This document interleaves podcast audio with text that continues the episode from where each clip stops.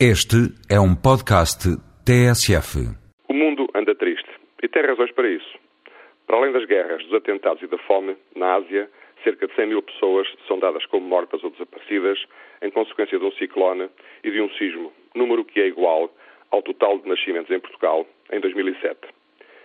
Nos Estados Unidos, há famílias a deitarem fogo às suas residências, já hipotecadas, devido ao não pagamento dos empréstimos, na esperança de receberem o respectivo seguro. As boas notícias parece que não existem, porque o que é bom não merece ser notícia. Por cá, os portugueses também andam tristes, tal como o tempo. Os combustíveis não param de subir. E o passeio dos tristes fica ainda mais triste. Os bens alimentares também estão a subir de preço, tirando alegria à refeição, e os empréstimos estão cada vez mais difíceis e caros. Também as estatísticas não nos correm de feição, seja na natalidade, no crescimento económico ou na educação.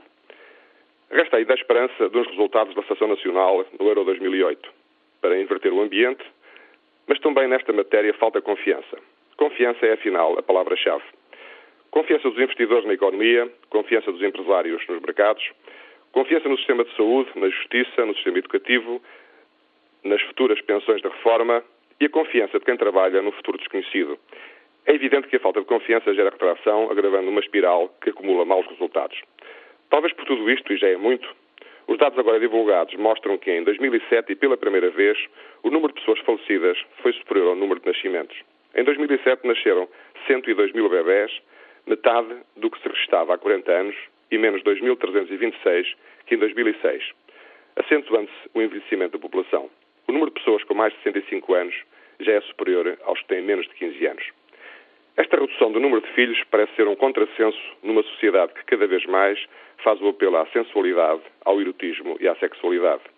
A falta de confiança no futuro é uma razão, mas não é a única.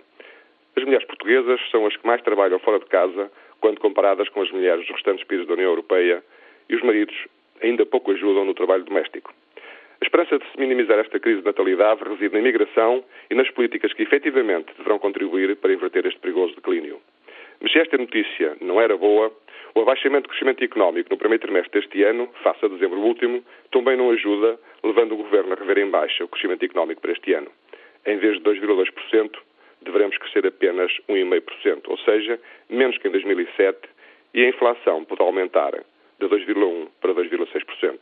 É nos momentos de maiores dificuldades que se justificam políticas públicas de amplo consenso nacional, com estratégias mobilizadoras que minimizem os efeitos das crises e apontem um caminho que dê confiança e elimine os habituais entraves a quem quer investir e gerar riqueza, pois uma parte dela será sempre para o país.